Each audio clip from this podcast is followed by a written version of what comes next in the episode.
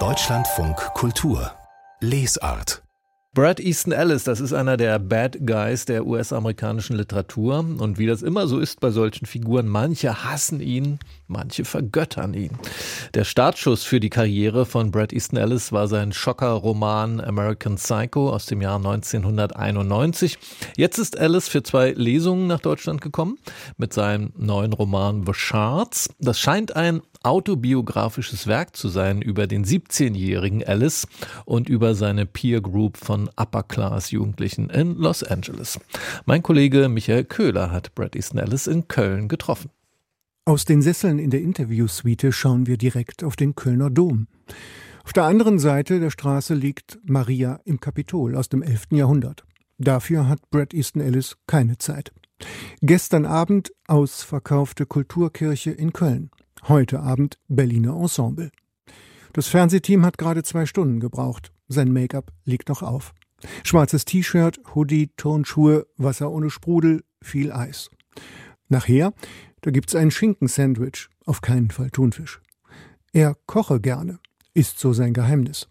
Als die Pandemie ausbrach, da gab's keine Partys mehr, da wurde zu Hause gegessen. Hedonistisch und abgestumpft wie die Helden seiner Romane sei er nicht, sagt er jedenfalls. Hedonistic. I don't know. My pleasures are so simple now. I have not been to a party in years. Genusssüchtig.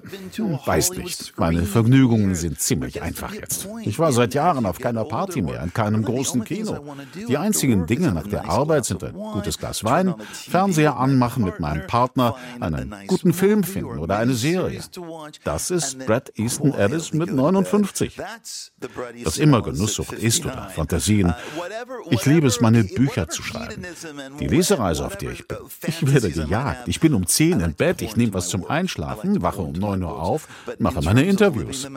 Ich bin ein braver Junge. This book tour I'm on now is so chaste. I'm in bed by 10. I take a little pill. I wake up at 9. I do my interviews. I'm a good boy. Natürlich sei er ein privilegierter, elitärer weißer Kalifornier, der seit drei Jahrzehnten Bücher schreibt. Er komme schließlich aus einer Gegend, wo die Menschen exhibitionistisch sind, angeberisch. Und das Wetter immer gut. Aber ein Intellektueller nach europäischem Vorbild, ein Schriftsteller, der sich einmischt? Nein. Viele Leute glauben das nicht von mir. Ich habe mich nie so gesehen. Dafür bin ich nicht geschmeidig genug. Ich kann Bücher schreiben, vielleicht.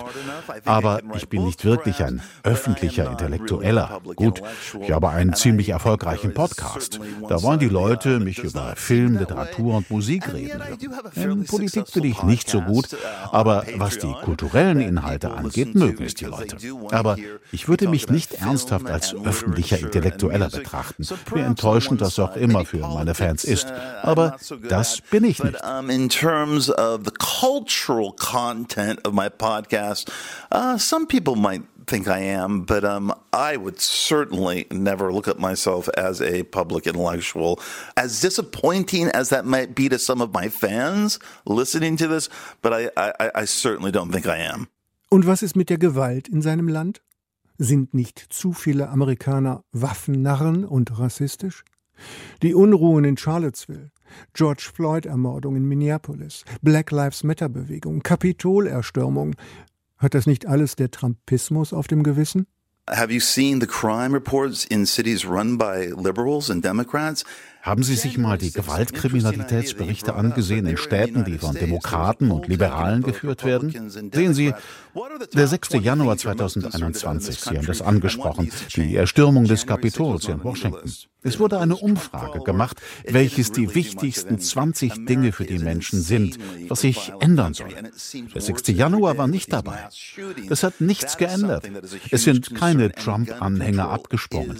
Natürlich ist Amerika verrückt und gewalttätig. Natürlich ist Waffenkontrolle ein großes Thema. Die Waffenlobby ist eine undurchdringliche Wand. Es ist epidemisch in beiden politischen Lagern.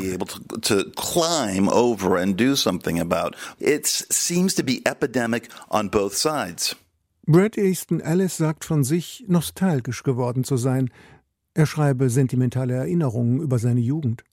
Glauben darf man ihm ohnehin nicht jedes Wort. Auch nicht, dass er einen Thanksgiving-Truthahn butterzart und saftig garen kann, wie er stolz preisgibt. Dass er gern isst, davon zeugt das gewölbte T-Shirt über seinem Bauch. Ach, und Thomas Manns Zauberberg liegt gerade auf seinem Nachttisch, sagt er. Vielleicht wären die Buddenbrooks passender. Da gibt's zu Weihnachten Schinkenbraten mit Schalottensoße. Brad Easton Ellis ist auf Lesereise. Heute Abend wird er im Berliner Ensemble lesen und es soll sogar noch ein paar Karten für diese Lesung in Berlin geben. Sein neuer Roman The Shards ist im Verlag Kiepenheuer und Witsch erschienen.